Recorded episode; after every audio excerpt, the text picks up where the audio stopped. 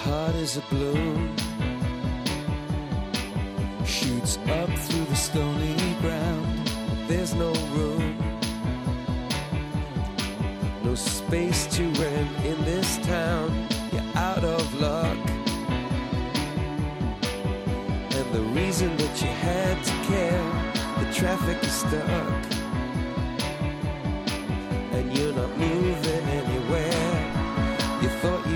Comienza en Radio María Sexto Continente, con el obispo de San Sebastián, Monseñor José Ignacio Munilla.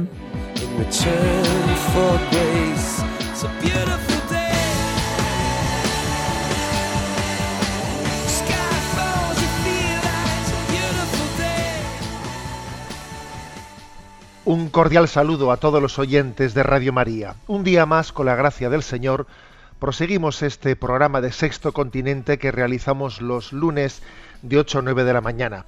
Sí, ya sé que el lunes anterior no hicimos el programa eh, y, y en vez suyo pues se escuchó aquí una conferencia, una charla. Y es que estábamos en Tierra Santa, en la peregrinación diocesana de San Sebastián a Tierra Santa. Ayer regresamos y puedo deciros que os hemos encomendado a todos los oyentes de Radio María, especialmente en Nazaret, en aquel lugar en el que aquel arcángel dio el gran anuncio, fue la gran radio, fue el gran anuncio a María. Bueno, os hemos tenido presentes, venimos con el corazón verdaderamente, pues, enardecido. Y, nos, topamos con la realidad, porque eso es lo último que uno recibe en una peregrinación a, a Tierra Santa, es volved a Galilea, allí le encontraréis, volved cada uno a vuestro lugar, aquí estamos. Llegamos, encontramos el sepulcro vacío, no está aquí, ha resucitado, volved a Galilea, volved a San Sebastián, volved cada uno a vuestro lugar. Y nos encontramos con la realidad del día a día, Ayer fueron el- elecciones en- al Parlamento andaluz, continúa la vida, nuestra vida. Permitidme una palabra así de inicio, eh, a la hora de, de comenzar a este programa que quiere ser un poco iluminador, ¿no? desde la doctrina social de la Iglesia de nuestras realidades sociales. Ayer elecciones en el Parlamento andaluz. Bueno, viene bien recordar lo que son unas elecciones. ¿eh? Las elecciones dan o quitan el ejercicio del poder no dan ni quitan la razón, ¿no? Las elecciones no dan ni quitan la razón, ¿eh? se limitan a dar o quitar el poder. Y eso creo que es muy bueno que lo sepan, pues quienes han sido elegidos, que a quienes encomendamos en nuestras oraciones, es bueno que lo sepan para que sean humildes. ¿eh? No han sido confirmados en la verdad. ¿eh? Se les ha encomendado el ejercicio del poder, pero no han sido confirmados en la verdad. Por eso creo que es importante ¿no? que seamos que seamos humildes en el ejercicio de las responsabilidades públicas. Y por otra parte, pues yo ayer envié el siguiente mensaje ¿no? a las redes sociales con motivo de estas elecciones. Confío plenamente en los renglones torcidos de Dios. Pues sí. eh, es que en este momento ninguno de los partidos políticos, ninguno de los partidos políticos con representación, ¿no? con representación en el Parlamento, incluidos los nuevos que han entrado en el Parlamento andaluz, tienen plena coherencia, o sea, es- pueden ser coherentes con el ideario de la doctrina social. Ninguno. Y entonces uno creo que es importante que haga esta reflexión. Confío plenamente en los renglones torcidos de Dios. Dios es capaz de escribir derecho con líneas torcidas. Y seguimos adelante nuestra andadura. Sabéis que este programa de Sexto Continente tiene pues una interacción con los oyentes en la, en la cuenta de Twitter arroba obispo Munilla, en, la- en el muro de Facebook al nombre de José Ignacio Munilla y que hay un correo electrónico sextocontinente arroba radiomaria.es en el que los oyentes también formulan pues preguntas. Bueno, pues hemos seleccionado algunas de ellas y tenemos a Yolanda en el control de Madrid y le vamos a pedir que nos lea las preguntas que hemos seleccionado. Buenos días, Yolanda. Muy buenos días, monseñor. Adelante. Víctor desde Burgos nos comparte lo siguiente. Con mucha frecuencia se utiliza en nuestro lenguaje la expresión hacer el amor.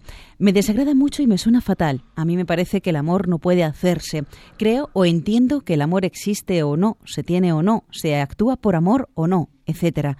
Consulté el diccionario de la RAE y me encontré que entrando por la palabra amor se encuentra recogida la referida expresión hacer el amor, lo que me produjo gran estupor. Monseñor, estimo que podría ser de gran utilidad que nos hablase de ello. Muchas gracias y que Dios le bendiga y le guarde. Bueno, pues yo estoy de acuerdo, obviamente, con la crítica de Víctor. Sin duda alguna, los términos que utilizamos no son inocuos, no son inocentes, ¿no? sino que son reflejo de nuestros valores, ¿eh? más o menos explícitos o implícitos, pero el lenguaje que utilizamos eh, encubre unos valores, ¿no? supone unos valores. No es lo mismo describir eh, pues la relación sexual con la expresión abrazo conyugal o acto conyugal que hacerlo con la expresión hacer el amor o practicar el sexo.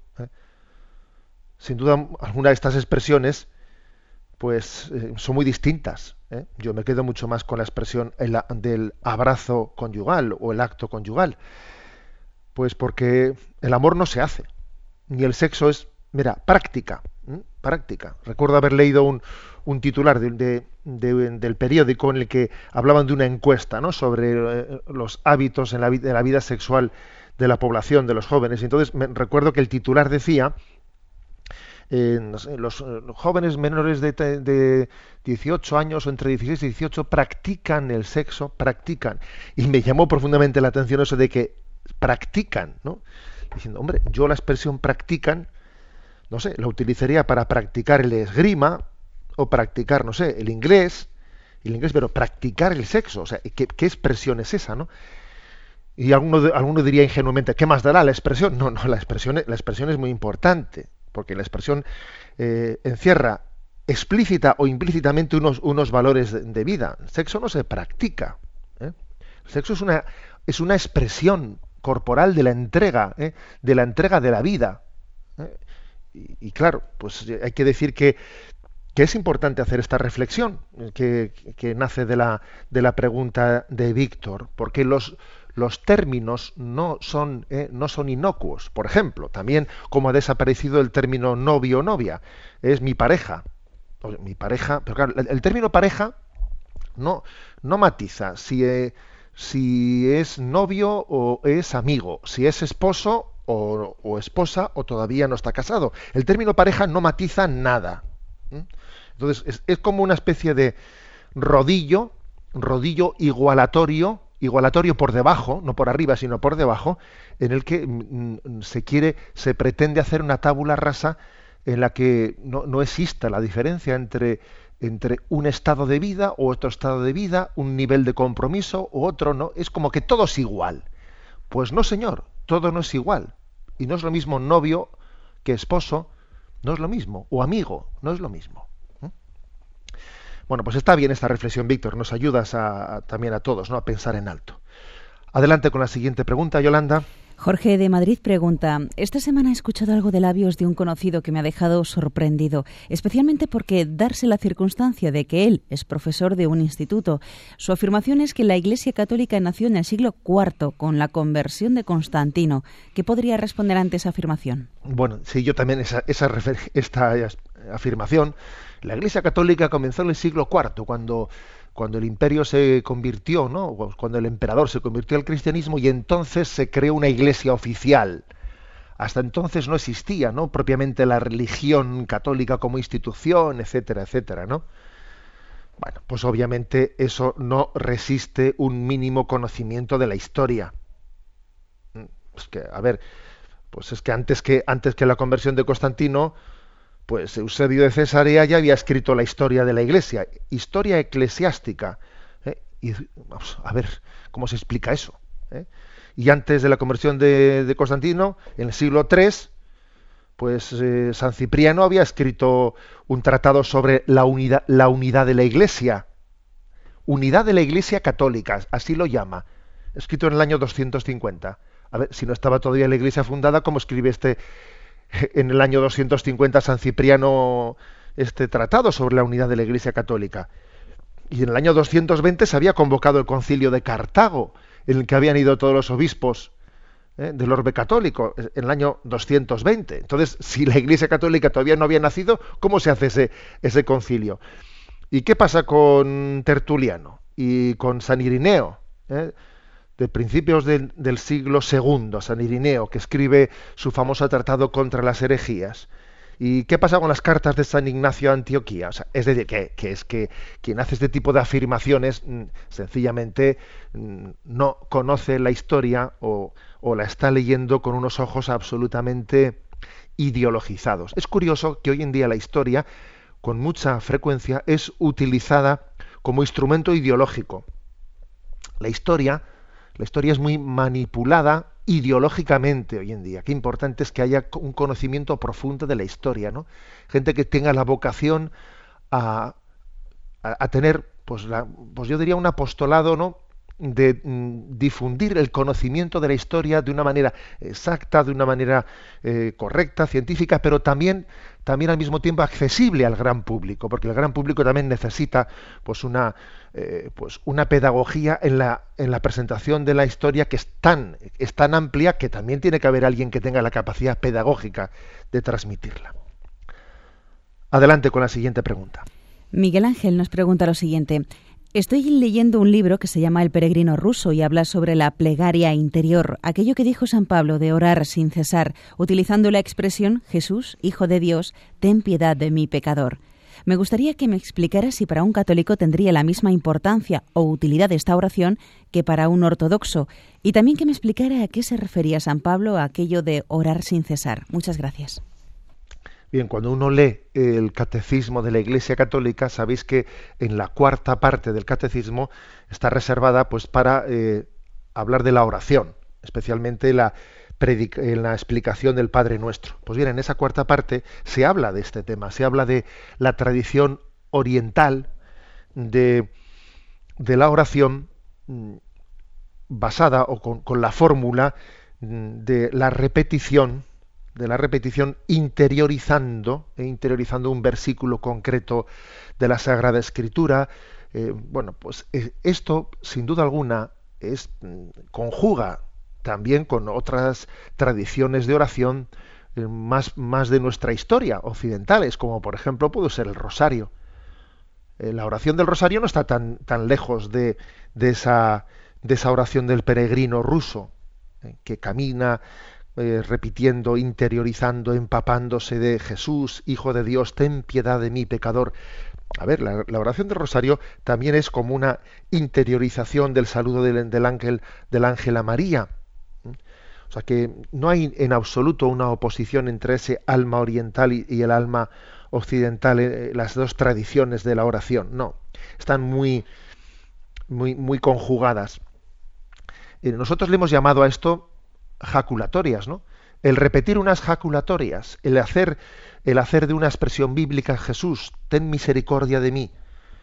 Jesús, hijo de David, ten, ten piedad de mi pecador, y hacer de ello eh, un motivo de, de reflexión, de interiorización, empaparse, ¿no? Empaparse de, a modo de una jaculatoria repetida, empaparse de esa expresión, dejando que nos penetre, dejando que nuestra eh, que nuestra imaginación, que nuestra memoria eh, se centren en ella. Es, como tú dices, Miguel Ángel, es un instrumento para vivir en presencia de Dios. Porque yo creo que lo que San Pablo dice, orad sin cesar. ¿Qué significa eso de orar sin cesar? Pues es el intento de vivir en presencia de Dios. Intento de vivir. Hombre, orar sin cesar, que hay que entender, que, uno está siempre, en todo momento del día, eh, repitiendo, repitiendo Ave Marías o Padre Nuestros. No, no, no lo interpretamos así. Obviamente sí que sirve, ayuda mucho la repetición de una ejaculatoria en momentos en los que uno, pues, eh, está está haciendo una labor que es conjugable, porque no todas las labores son conjugables, obviamente, con, con estar eh, repitiendo una ejaculatoria. ¿eh? No todas las labores son conjugables, pero eh, sin duda la finalidad no es la repetición mecánica, sino que la finalidad es vivir en presencia de Dios. vivir en su presencia, hacer que no haya como un departamento estanco de que ahora hago oración y luego ya dejo de hacerla y dejo de estar en contacto con Dios. No, la oración no es un departamento estanco desconectado del resto de las cosas, sino que la oración me ayuda a que en todos mis quehaceres diarios vivo en presencia de Dios. ¿eh? Hago presente a Dios en todos mis quehaceres. O sea que creo que también tu pregunta nos ayuda ¿no? para, para intentarlo. Os, animo ¿no? a todos en la jornada de hoy que, que hagáis una, pues viváis en, presencia del Señor. Pues, por ejemplo, Jesús, ten misericordia de mí. Y hacer de esa expresión, de manera litánica, pues un, pues un instrumento para vivir en presencia de Dios. Damos paso al siguiente oyente. Andrea desde México primero le felicita por su programa y luego le pregunta, cuando se siente eh, el llamado o la vocación a la vida religiosa, ¿cómo no desanimarse ante los comentarios despectivos de la gente que nos rodea? Dios es el que elige. ¿Cómo descubrir que no es solo un capricho? Gracias y bendiciones. Bueno, pues a nuestro oyente desde México, Andrea, decirle, supongo que para que ella formule esta pregunta, pues andará rondando en su corazón, ¿no? La posibilidad de que el Señor le llame a ser esposa de Cristo en la vida consagrada. Supongo también pues que Andrea tendrá un, un entorno en el que mucha gente eso no lo entenderá, pues eh, lo criticará o incluso hará, mofa, ¿eh? mofa de ello, etcétera. Bueno, mm, yo creo, yo creo que puede ser. ¿eh? Hay un refrán que dice es importante hacer de la necesidad virtud. Es que creo que el hecho de que una vocación nazca en un, en un entorno un tanto hostil, pues sencillamente pues es una ocasión de autentificarla, de autentificarla, porque claro, si una vocación va a entrar en crisis eh, porque el entorno, el entorno no la, eh, no la apoya, porque el entorno pues no, no hace una lectura eh, pues una lectura triunfadora ¿no? de, esa vocación, más bien la menosprecia, etcétera, pues existe un riesgo de que esa vocación no sea auténtica. El Señor puede servirse perfectamente de un entorno hostil para purificar nuestra, nuestra intencionalidad en el paso vocacional. ¿Mm? Sí, Señor, se puede servir de ello. Acordaros de lo que, de lo que decía San Pablo, ¿eh? la cruz de Cristo, que es necedad para los gentiles, escándalo para los judíos unos no la entienden porque les parece necio, otros les escandaliza, ¿no? Pero sin embargo, para los, para, los seguidores de Cristo es sabiduría de Dios. Pues es que es así. Digamos que eh, a veces ocurre que la vocación a la vida religiosa en el entorno familiar es un escándalo. Eh, ante la sociedad es una necedad. Sin embargo, para los llamados es, es don de Dios y sabiduría de Dios. Entonces, Andrea, yo te digo lo siguiente, que, que, tu público sea Dios, que a ti te importe más lo que Dios quiere de ti que lo que los demás eh, juzgan de ti. que seas libre, libre para escuchar la llamada de Dios y libre para responderla. Y que la incomprensión del entorno, pues sencillamente te haga vivir más en presencia de Dios para que clarifiques más ¿Cuál es su voluntad? Aquí la pregunta es ¿cuál es la voluntad de Dios? ¿Eh? ¿Cuál es la voluntad de Dios? Y para ello, pues bueno, pues el escándalo de los más próximos o, el juicio, digamos, despectivo de los más lejanos no debe de, apartarnos de hacer de centrarnos en la pregunta sobre cuál es la voluntad de Dios. Nuestra felicidad coincide con la voluntad de Dios. La voluntad de Dios es nuestra nuestra felicidad. ¿eh? Eso es, e-, ese tiene que ser el punto de partida, vamos, del que no nos movamos ni un milímetro. Yo sé que la voluntad de Dios es coincide con mi felicidad. ¿eh? Damos paso siguiente, a la siguiente pregunta. Óscar, un sacerdote religioso de Valencia, pregunta, ante noticias de algunas parroquias que retrasan la primera comunión hasta cuarto o quinto de primaria, ¿no le parece que tiene más sentido adelantar la primera comunión que retrasarla? ¿Cree que se está oscureciendo en la Iglesia la intuición del santo Papa Pío X de, que insistió con tanta fuerza en no privar a los niños de la gracia y la santidad de Dios? Pues estoy de acuerdo eh, con Óscar, estoy de acuerdo porque creo que mm, es un error eh, el retraso injustificado de, la primera comunión. La intuición de San Pío X fue la intuición de decir el Señor, eh, el Señor le agrada, eh, el Señor tiene sus complacencias en, en entrar en un corazón humilde y sencillo, en un corazón inocente. Y creo que la primera comunión que algunos, pues cuando un niño es, es, jovencito, ¿no? Pues eh, juzgan que, puede recibir un niño con esa edad tan pequeña, etcétera. A ver, yo creo que eh, no, nos, no nos damos cuenta de lo que es la fuerza de la inocencia, ¿no? La madurez de la inocencia. La inocencia puede llegar a ser el momento, un momento de gran madurez en la vida. Es que nosotros confundimos, confundimos madurez con, un, corazón ya resabiado. No, y un corazón resabiado no es sinónimo de madurez. ¿eh? Por eso un niño, un niño en su inocencia puede ser más maduro, puede estar más preparado para el encuentro con Jesucristo, pues que, que en otra situación en la que su corazón no está suficientemente bien dispuesto. ¿eh?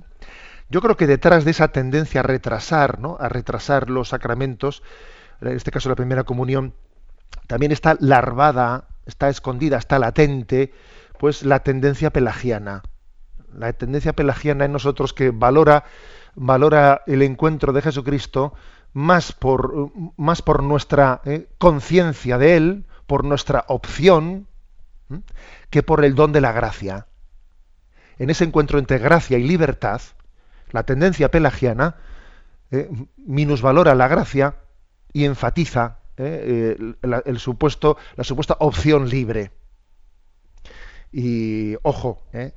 que, que, la tendencia pelagiana fue combatida con fuerza por San Agustín, que por ejemplo, San Agustín, él estuvo totalmente, fue un gran defensor del bautismo de los niños y los pelagianos estaban en contra del bautismo de los niños, de los niños recién nacidos. Decían que había que bautizar cuando, pues cuando uno ya fuese adulto y eligiese él. Esa era la teoría, eh, la teoría pelagiana, porque en el fondo es la libertad del hombre, la opción del hombre, ¿no?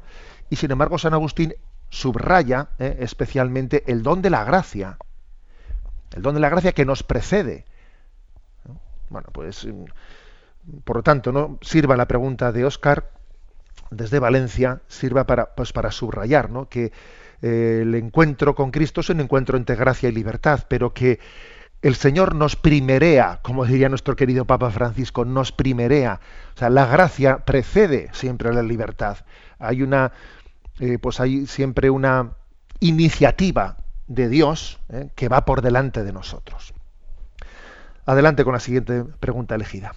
Miriam de Zaragoza pregunta, en mi parroquia suelo colaborar leyendo las lecturas en la Eucaristía Dominical. Al principio me costaba, pero ahora lo hago con gusto. Más aún me entra la duda de si puedo caer en la vanidad, porque la gente me dice que lo hago muy bien y eso me agrada.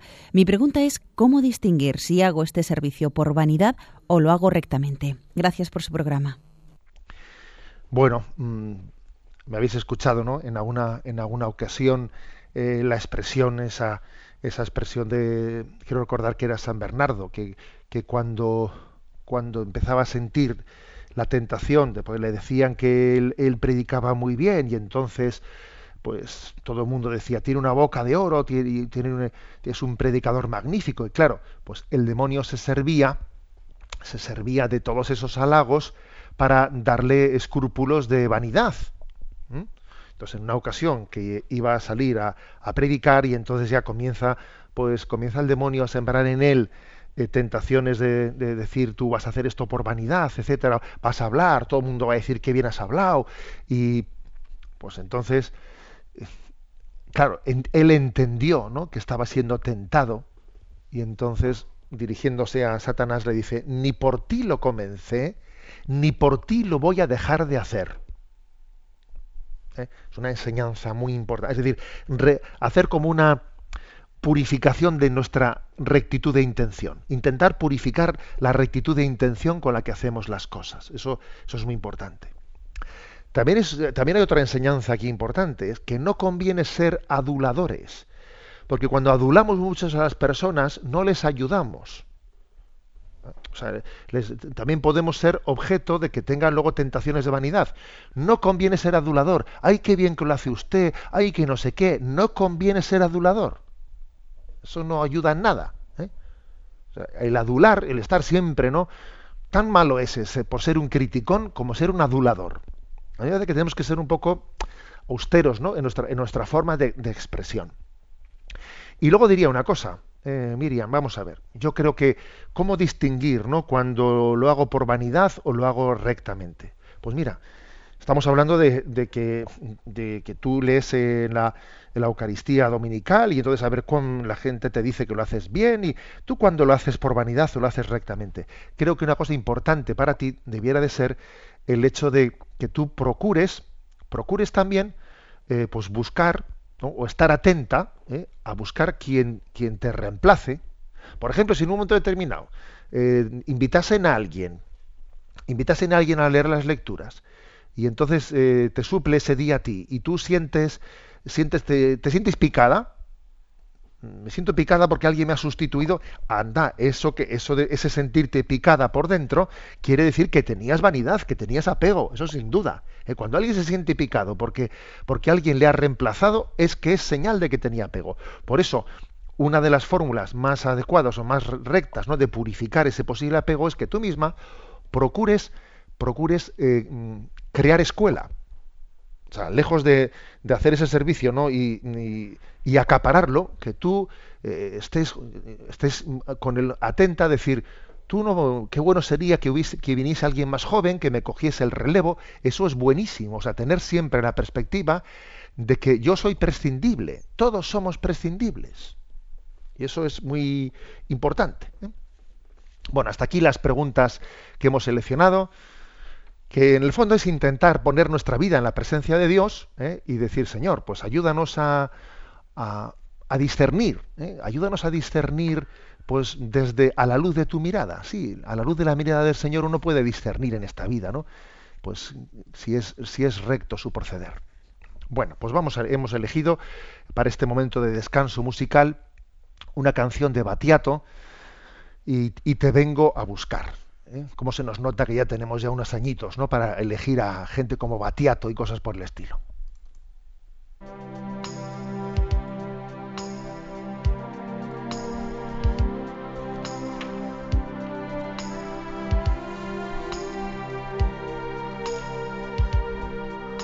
Y te vengo a buscar,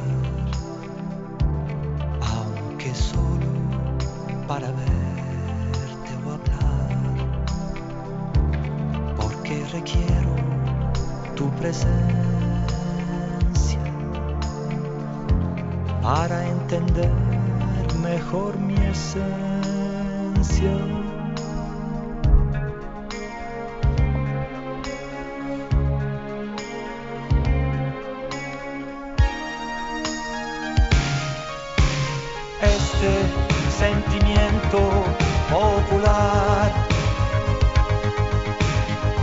De mecánicas divinas, como un arranque místico y sensual. Me encadena. Debería cambiar el objeto de mis deseos sin conformarme con las alegrías cotidianas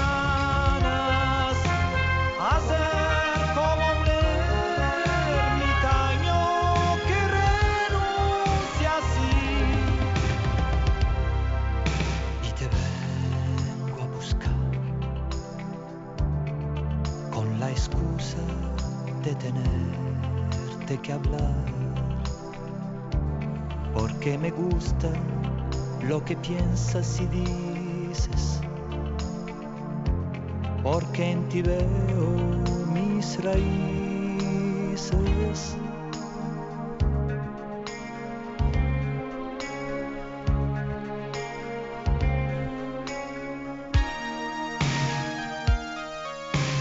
Este siglo ya se está acabando, saturado de parásitos sin dignidad empuja solo a ser mejor, con más voluntad. Emanciparme del ensueño de las pasiones. Buscar el uno por encima del bien y del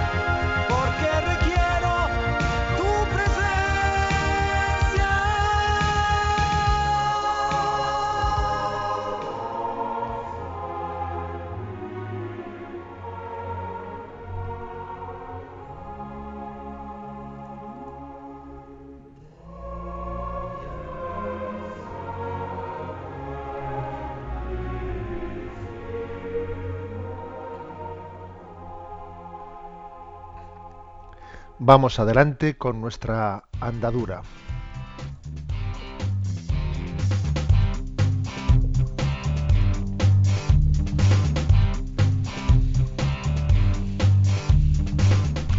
Repasando las redes.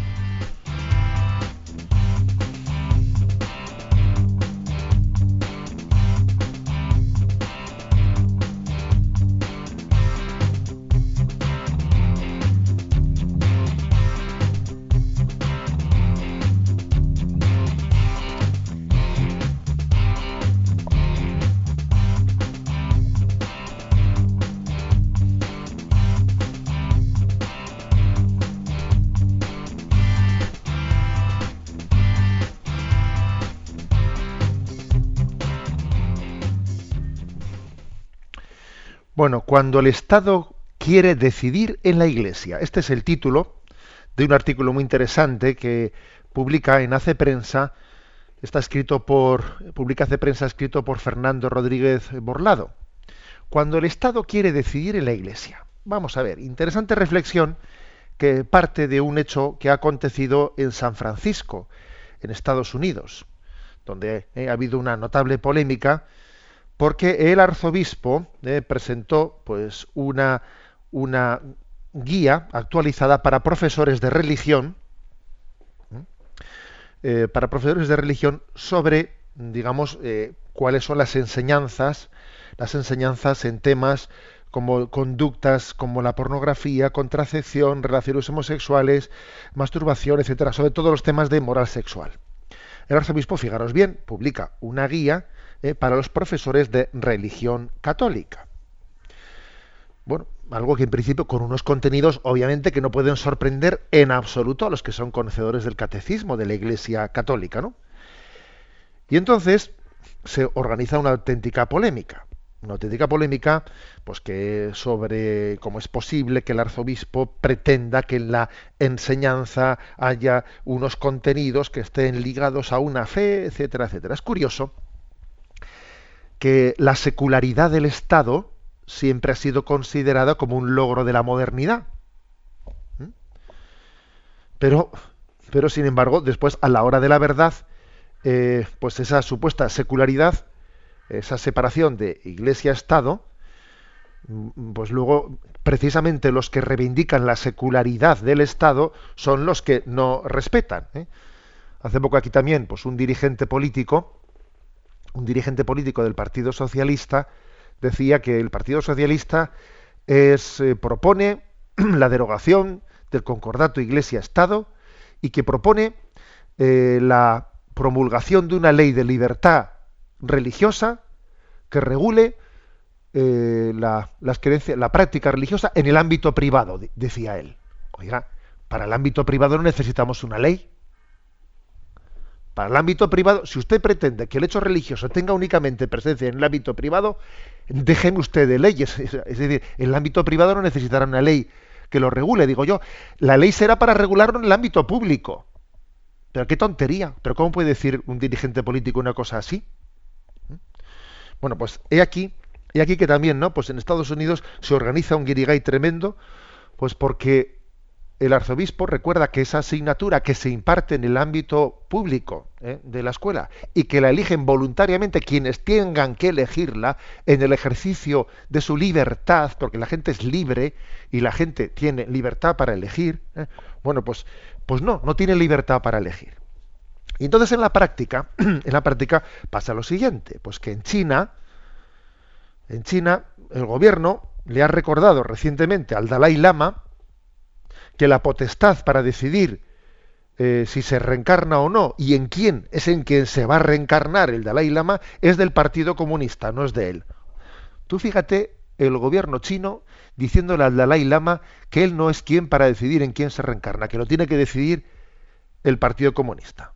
Igual que el gobierno chino, pues le dice ¿no? a, la, a la Iglesia Católica que el nombramiento de los obispos católicos tiene que ser eh, supervisado por el partido y no por intervención del Vaticano. Bueno, pues es que eso que ocurre en China, eh, de esa manera tan descarada, en el fondo estamos afectados por ello, porque es curioso que tanto el capitalismo, ¿no? el liberalismo capitalista como, como el comunismo, en el fondo, en esto se terminan poniendo de acuerdo. Ambos dos, el liberalismo capitalista y el, y el, y el colectivismo marxista, ambos dos tienen una misma ideología estatalista, estatalista de fondo. En el fondo no creen en la sociedad, creen únicamente en el Estado. ¿Mm? Es, que es curioso. Y no creen en la familia, creen en el partido. Nosotros creemos en, la sociedad. Bueno, pues ellos creen en el Estado. Nosotros creemos en la familia, pues ellos creen en el partido. y es curioso ver que lo que ocurre en China de una manera, en la nuestra, pues de una manera, pues un poco más, más solapada, pero, pero está, está suponiendo una presión tremenda para el arzobispo de San Francisco, que le encomendaremos en nuestra oración, pues para qué, pero bueno, pero es que, es que acaso, es que acaso no tiene la familia el derecho a que su hijo reciba los valores conforme, ¿no? Es que acaso la familia, le estamos negando a la familia su derecho de ser educadora. ¿Es que acaso el hecho religioso no tiene, no, no puede tener presencia en el ámbito público? Pensábamos que estábamos en Occidente, de raíces cristianas, y va a resultar que lo de China lo tenemos mucho más cerca de lo que, de lo que pareciera. ¿no? Allá en el año 2012, el Tribunal Supremo de Estados Unidos, desde hace poquísimo tiempo, hace un par de años, tres años, ¿no?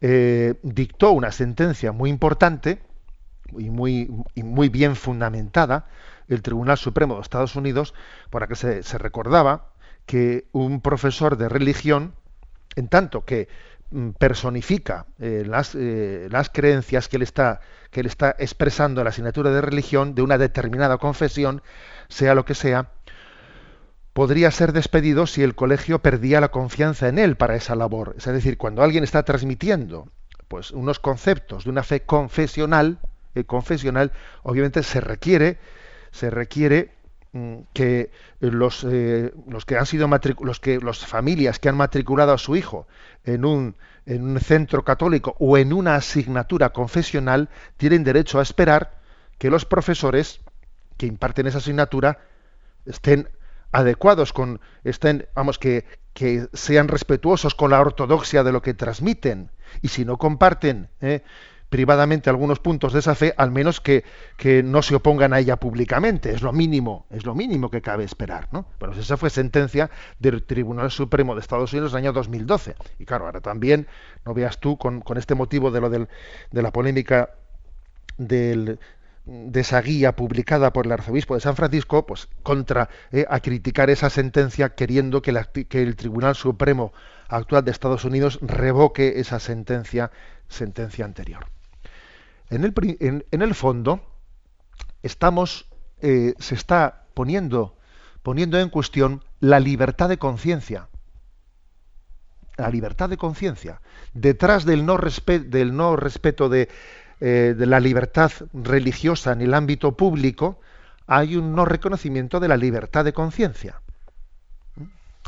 Bueno, pues este es, esto es lo cierto. Es un artículo muy interesante cuando el Estado quiere decidir en la Iglesia. Y esto no es nuevo en la historia de la Iglesia, ¿eh?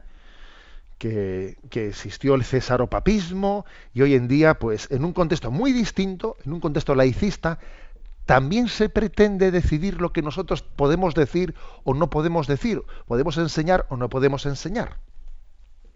Bueno, hasta aquí nuestra, nuestra reflexión. Continuamos adelante con esta andadura del sexto continente.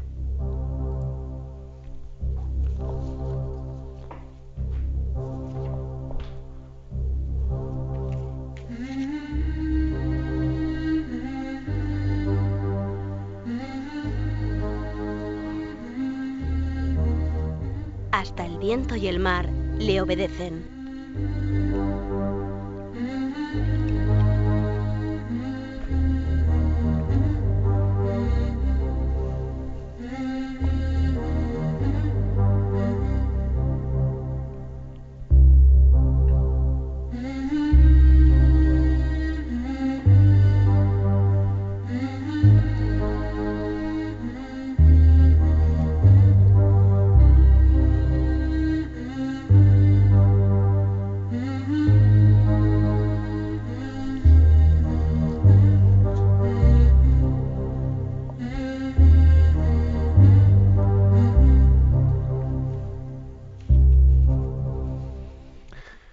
Quiero hacer un comentario en este apartado, hasta el viento y el mar le obedecen, un comentario de la situación de los cristianos en Medio Oriente. Os decía al comienzo del programa que estamos recién llegados de la peregrinación diocesana a Tierra Santa.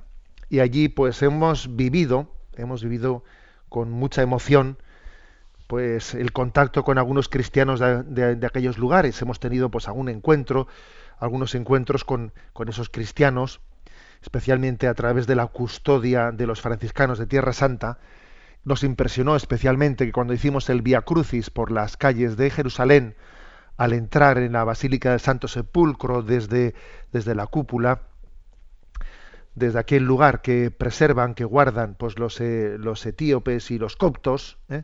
pues allí tienen puesta en la entrada del Santo Sepulcro la imagen de esos 21 mártires coptos que fueron, de, que fueron decapitados por el Estado Islámico. Hay vestidos con esos buzos de color butano, eh, justo en la entrada del Calvario, ¿no? Eh, pues he, colocado, si los que sois seguidores de las redes, una foto de ese momento de nuestra entrada allí en el Santo Sepulcro, en el Calvario. Bueno, la verdad es que especialmente me conmovió la explicación que nos dieron, ¿no?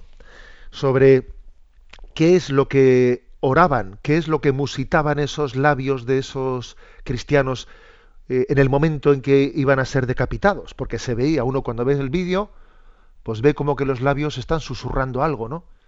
Los labios susurran, los labios están musitando alguna, uno intuye por, por los rostros, por los ojos cerrados o por la mirada mirando al infinito, intuye que estaban rezando algo. Y nos decían que sí, ciertamente, se puede leer en los labios. Hoy en día es fácil, ¿no? Es fácil leer en los labios las palabras que se están pronunciando. ¿Sabéis qué palabras eran las que pronunciaban en el momento en el que estaban siendo martirizados? Hablaban en árabe, obviamente, como era su, su idioma, hablaban en árabe. Nosotros confundimos a veces árabe con musulmán. No, no, existen árabes cristianos. Árabe no es una religión, árabe es una, es una cultura. Hablaban en árabe y decían, musitaban, una jaculatoria. Jesús, ten misericordia de mí. Mm, impresionante, ¿eh? Jesús, ten misericordia de mí. Lo decían en el momento en el que eran, en el que eran sacrificados. Jesús, ten misericordia de mí. Ayer en la, en la homilía de ayer quise, aquí ya llegados ya a San Sebastián, quise subrayar cómo nos podía ayudar, ¿no? Preparar la Semana Santa haciendo nuestra esta jaculatoria, Jesús, ten misericordia de mí. Y además también van lloviendo más y más testimonios de, martirio. Y el domingo pasado, el domingo anterior, en Pakistán tuvo lugar también un atentado terrible, ¿no? Y es que en dos iglesias de Pakistán, pues algunos miembros de estos grupos, ¿no? Pues fundamentalistas, eh, se lanzaron a dos iglesias, a dos iglesias cristianas en, allí en Pakistán, y hicieron estallar sus cargas explosivas, concreto en un lugar llamado Lahore, ¿eh? allí en Pakistán. Y hubo un joven, hubo un joven llamado Akash Basir, un joven que ya está siendo, pues, invocado por muchos también como alguien que, que, abrazó el martirio. Este joven eh, en esas iglesias estaba teniendo pues una, un servicio a la comunidad, ¿no? En calidad de guardia de seguridad, porque en esas iglesias eh, los cristianos en esos lugares suelen tener guardias de seguridad que custodian un poco las personas que entran, o sea, pues para no permitir que, que haya incidentes que no entren nadie que previsiblemente entra con malas intenciones, ¿no? Y este joven, antiguo alumno de la escuela salesiana, ¿eh? de la escuela profesional salesiana, en el barrio de mayoría cristiana de Yuanadaz, ¿eh? ¿eh? bueno, me cuesta pronunciar bien estas palabras, bueno, pues estaba haciendo ese servicio ¿eh? de guardia de seguridad cuando vio, cuando intuyó que allí estaba ocurriendo algo grave y, y, dos, ¿eh? dos islamistas estaban intentando, intentando entrar de manera violenta y percibió que uno de ellos, que uno de ellos tenía cargas explosivas a la, a la cintura, no que era un kamikaze. Y entonces este joven se lanzó sobre él y le abrazó, ¿no? Le abrazó como una lapa, haciendo que la carga explosiva pues recayese plenamente sobre él y haciendo de escudo protector, ¿eh? haciendo de escudo protector frente a, al interior de a los cristianos. Fallecieron algunos, pero sin duda alguna muchísimos menos de los que hubiesen fallecido si, si ese hombre hubiese entrado en la iglesia y hubiese conseguido hacerla explotar, como ocurrió también pues dramáticamente hace dos días en Yemen, en una mezquita, en una mezquita chií, donde también otros miembros del Estado Islámico hicieron estallar dentro de ella, ¿no? Pues una carga explosiva. Pues este joven hizo una labor que me comentaban algunos ¿no? en, esa, en este viaje que hemos tenido a, Tierra Santa, que fue la labor de San José, ser custodio, ser protector de la Sagrada Familia. Custodio, protector. Me llamó la atención que, que en ese contexto nuestro, ¿no? del, del Medio Oriente, ante una acción como esta, ante una acción heroica como esta, se le haga esa lectura religiosa. Este joven ha recibido el don de ser custodio, el don de ser protector. Igual que San José eh, se puso en primera fila, ¿no? Para que, para que aquel niño no fuese sacrificado por Herodes. Pues también ha hecho un acto heroico siendo custodio, siendo protector. La vocación de San José eh, está, está presente, ¿no? Está gravitando sobre, sobre muchos cristianos que de forma heroica heroica en esas situaciones, pues eh, optan por no huir. Porque otros, a ver, legítimamente, ¿no? Muchos cristianos legítimamente están huyendo, están marchando. Pero en medio de ese desaguisado, algunos cristianos están recibiendo la vocación de ser custodios de aquellos lugares. Pero custodios no de las piedras, sino custodios de la presencia de Cristo viviente. Por eso nos encomendamos ¿no? pues a, tantos mártires y en, esta ocasión lo hacemos a este joven ¿eh? llamado Akash Basir, a este joven cristiano que hizo de protector, de custodio de aquella familia de aquella familia que se había reunido para orar, que era la comunidad cristiana que oraba en aquel lugar. San José eh, será su, su gran valedero. San José será también quien quien le reciba en, ese, en esa asamblea del cielo, el que fue protector, el que fue custodio. Puedo, concluyo diciendo que la visita a Tierra Santa en estas circunstancias, pues es una llamada al despertar de nuestra mediocridad, a despertar de nuestra vivencia secularizada de la fe. Eh, la sangre de los mártires, su testimonio heroico, es una llamada a superar la medianía. Ojalá no recibamos una, llamada a una vida santa de su testimonio, de la confesión de la fe, que eso es, eso significa ¿eh? el término mártir. Mártir es el testigo, el que confiesa la fe. Seguimos adelante.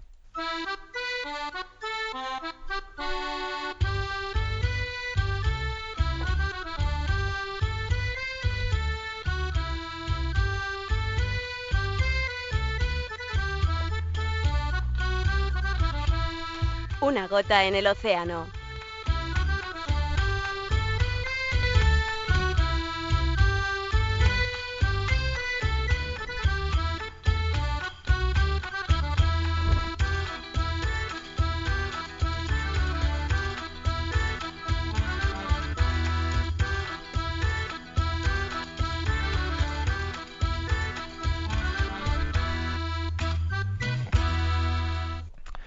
Bueno, pues en cuanto a gotas en el océano, y como hemos venido de la Tierra Santa, eh, en el momento final de la, de la visita a Tierra Santa, pues es tradicional que la última Eucaristía se celebre en Emaús. Iban dos caminos de Emaús. El texto evangélico a uno eh, le llama Cleofás, el otro no se sabe el nombre, pero la tradición le ha llamado Simeón.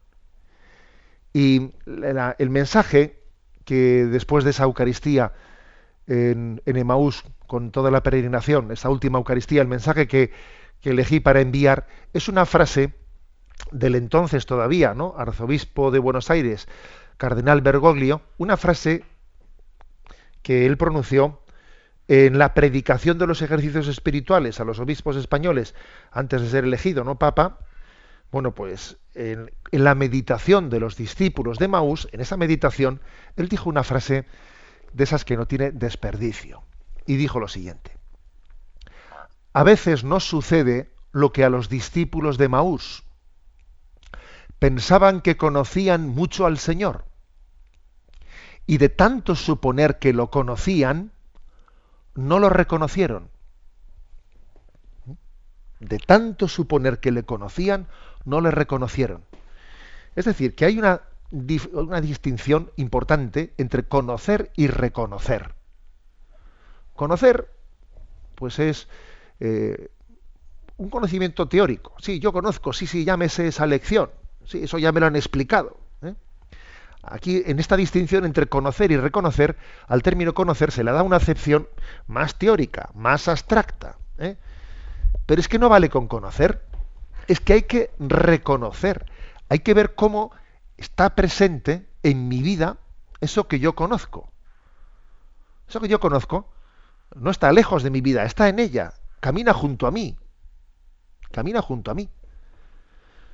No vale con que alguien tenga una cultura eh, religiosa amplia, que conozca bien la Sagrada Escritura, que conozca bien el catecismo, que no estaría de menos, ¿eh? Bueno, con un canto los dientes nos daríamos si tuviésemos un conocimiento más profundo de la Escritura y del catecismo. Pero es que además de eso es necesario reconocer, es decir, ver cómo esa Sagrada Escritura acontece en mi vida, acontece en ella. O sea, no es una teoría, es verdad.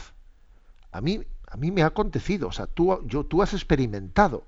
Tú has experimentado cómo el Señor es liberador. Tú has experimentado cómo su misericordia te llena de, de paz y alegría, etcétera, etcétera. El reconocer es importantísimo. El reconocer es importantísimo. Uno puede, ¿eh?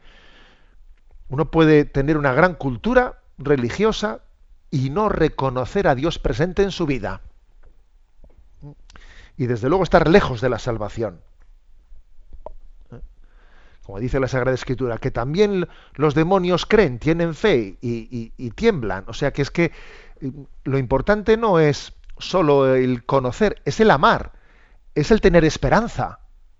Es el tener esperanza. Es que esa fe se encarna en mi vida y yo veo a Dios presente en mi vida y entonces veo como la fe me transforma. Me, Y entonces, como los discípulos de Maús, digan, pero, qué torpes hemos sido, pero, que no, pero si resulta que Dios caminaba junto a nosotros y no nos dábamos cuenta.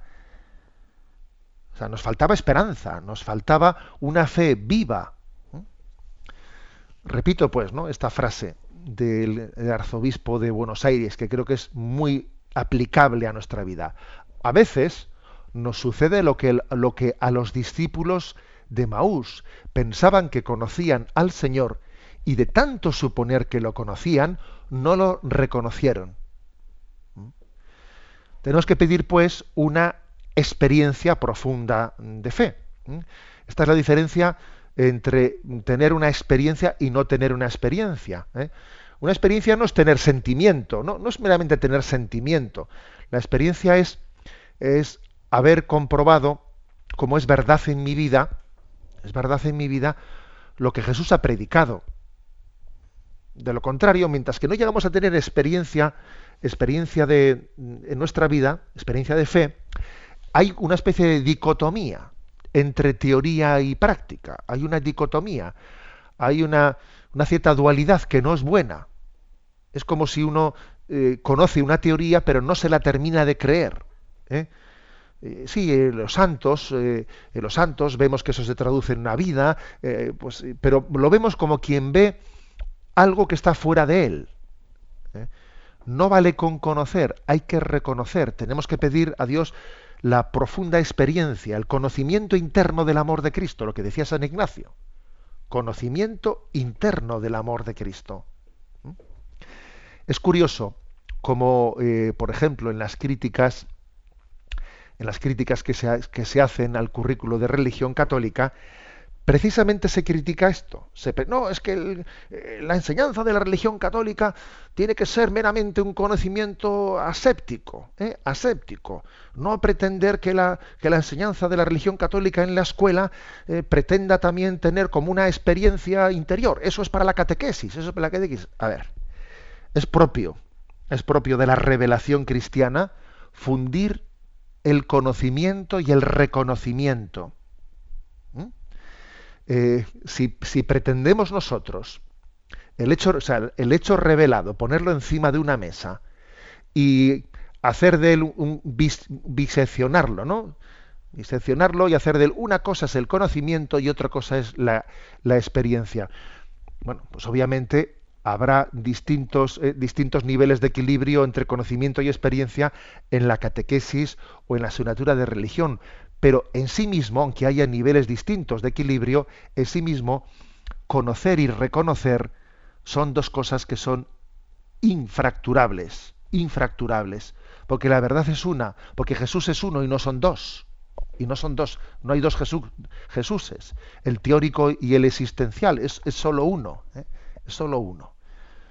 Vamos a pedir esta gracia. La gracia no solo de conocer, sino de reconocer las huellas de Dios en mi vida. Pedimos esta gracia y nos despedimos de todos vosotros con esta bendición. Padre, Hijo y Espíritu Santo descienda sobre vosotros. Alabado sea Jesucristo.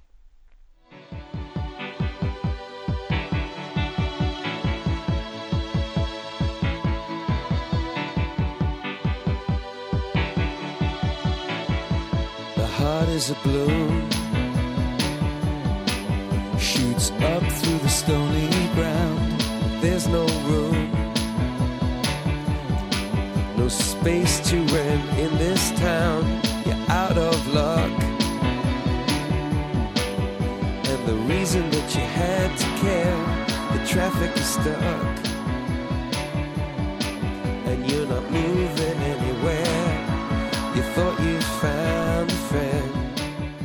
Han escuchado en Radio María Sexto Continente, un programa dirigido por el obispo de San Sebastián, Monseñor José Ignacio grace.